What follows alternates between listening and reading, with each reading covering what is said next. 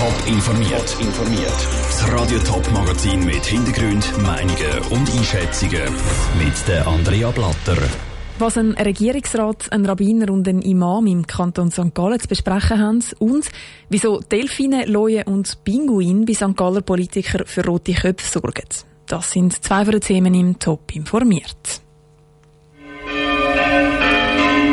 Glocken in den Kirchentürmen, die läuten zwar noch, Gottesdienst gibt es in der Corona-Krise aber seit Wochen keine mehr. Das gilt nicht nur für Kirchen, sondern auch für Moscheen und Synagogen. Im Kanton St. Gallen haben sich die Regierung und die verschiedenen Religionsgemeinschaften getroffen, um über die Herausforderungen, aber auch die Chancen der Corona-Krise zu diskutieren. Sarah Frattaroli hat nachher mit ein paar von ihnen geredet. Die Corona-Massnahmen vom Bund sind auch für die verschiedenen Religionsgemeinschaften einschneidend gewesen. Der Kern von ihren Aktivitäten, die Gottesdienste und gemeinsame Gebet, können wegen dem Veranstaltungsverbot und der Abstandsregeln nicht durchgeführt werden.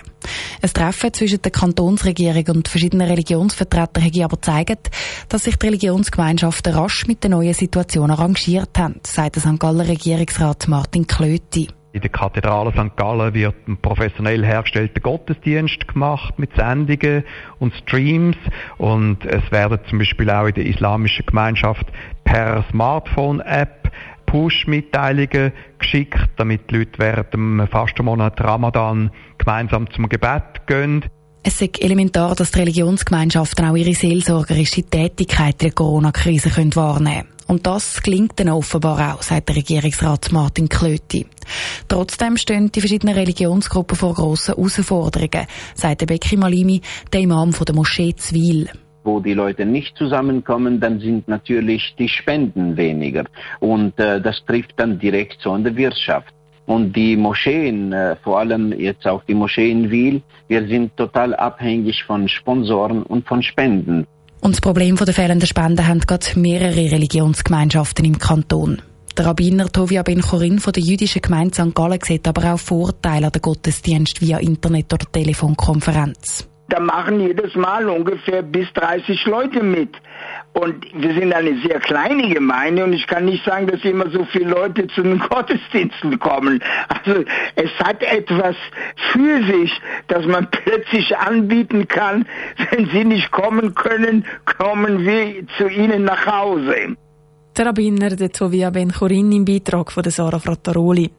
Wann dass es in der Schweiz wieder Gottesdienst gibt, ganz normal oder mindestens unter Auflagen, ist bis jetzt noch nicht klar. Der Bundesrat hat aber in einem Monat Lockerungen angekündigt. Am einen Tag Delfin, am anderen Tag die Leue. Was tönt wie der Fütterungsplan von einem Zoo, das ist für die nächsten paar Wochen der Stundenplan von verschiedenen Schulen im Kanton St. Gallen.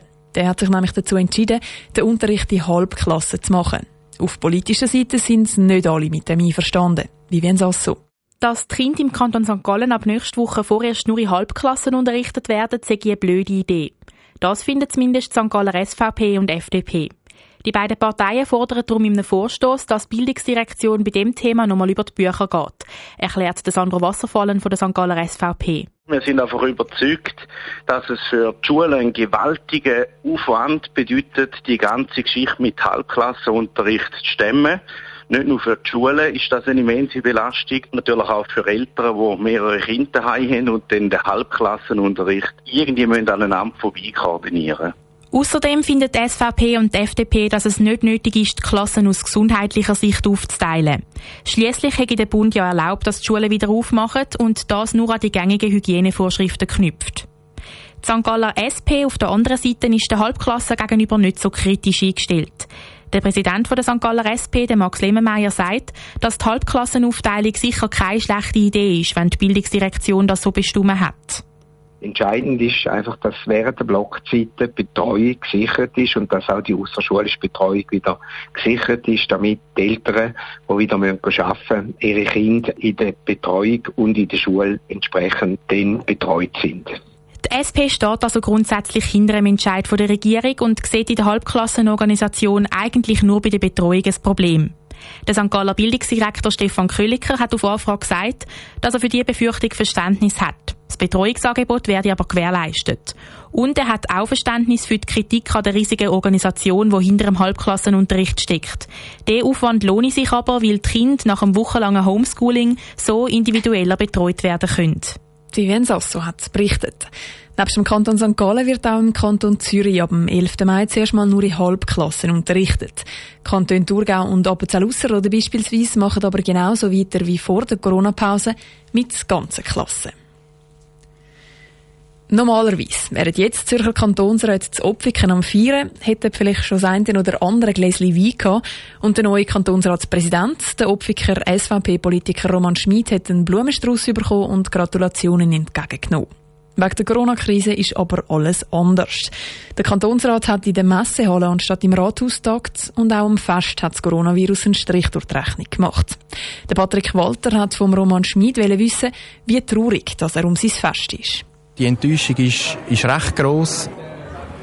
Wir werden äh, schauen, dass wir das im Herbst können nachholen können. Es geht mir auch darum, dass ein OK herum war, der hergeschafft hat, der viele Stunden investiert hat, auch ein bisschen Geld investiert hat. Und das ist natürlich schade, kann das heute nicht stattfinden.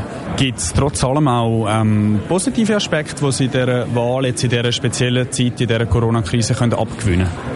Ja, der positive Aspekt ist, dass der Kantonsrat überhaupt tagt, dass wir entschieden haben, dass wir tagen, dass wir wieder ab nächster Woche zur Tagesordnung können übergehen können. Das nehme ich als positiv mit. Der Kantonsrat dürfte ja sicher ein bisschen hinten nachher sein mit seinen Geschäften wegen der Corona-Krise. Ein schwieriger Einstieg auch für Sie jetzt. Ja, ist ein schwieriger Einstieg. Man muss jetzt schauen, was sind prioritäre Geschäfte. Wir haben etwa neun Sitzungen verloren, tun sechs von denen bis um Mitte Januar nachholen und ich hoffe, dass wir die Traktandenliste gleich wieder dort haben, wo sie sein. Was sind so ein bisschen Ihre Ziele als Kantonsratspräsident für jetzt das nächste Jahr, für das Amtsjahr? Einerseits, dass die Traktandenliste oben runterkommt mit der Länge. Da kann ich allein nicht viel machen, wollte ich auch nicht, weil ich nicht gross reinreden wie lange das eine Kantonsrätin oder ein Kantonsrat schwätzen. Das sollen sie selber wissen. Und das zweite Ziel ist, dass man da innen einfach den Anstand findet. Hart kämpft für die Sache, aber den Anstand findet. Zum Schluss noch schnell, es ist mehrfach gesagt worden, Sie gehören mit zu den jüngsten ähm, Leuten, die das Amt übernehmen. Sind Sie da ein Stück weit besonders stolz auch? Ja, es ist etwas Spezielles. Natürlich macht es einem stolz, aber äh, ich will grundsätzlich nicht nachher als einer der Jüngsten dastehen, sondern mehr einer, wo man gerne zugelassen hat und, und wo, man, wo man gerne gewählt hat. Der 35-jährige Roman Schmid im Interview mit dem Patrick Walter. Der Roman Schmid tritt Nachfolge als Kantonsratspräsident vom Winterthur Dieter Klein an. Top informiert, auch als Podcast. Mehr Informationen gibt's auf toponline.ch.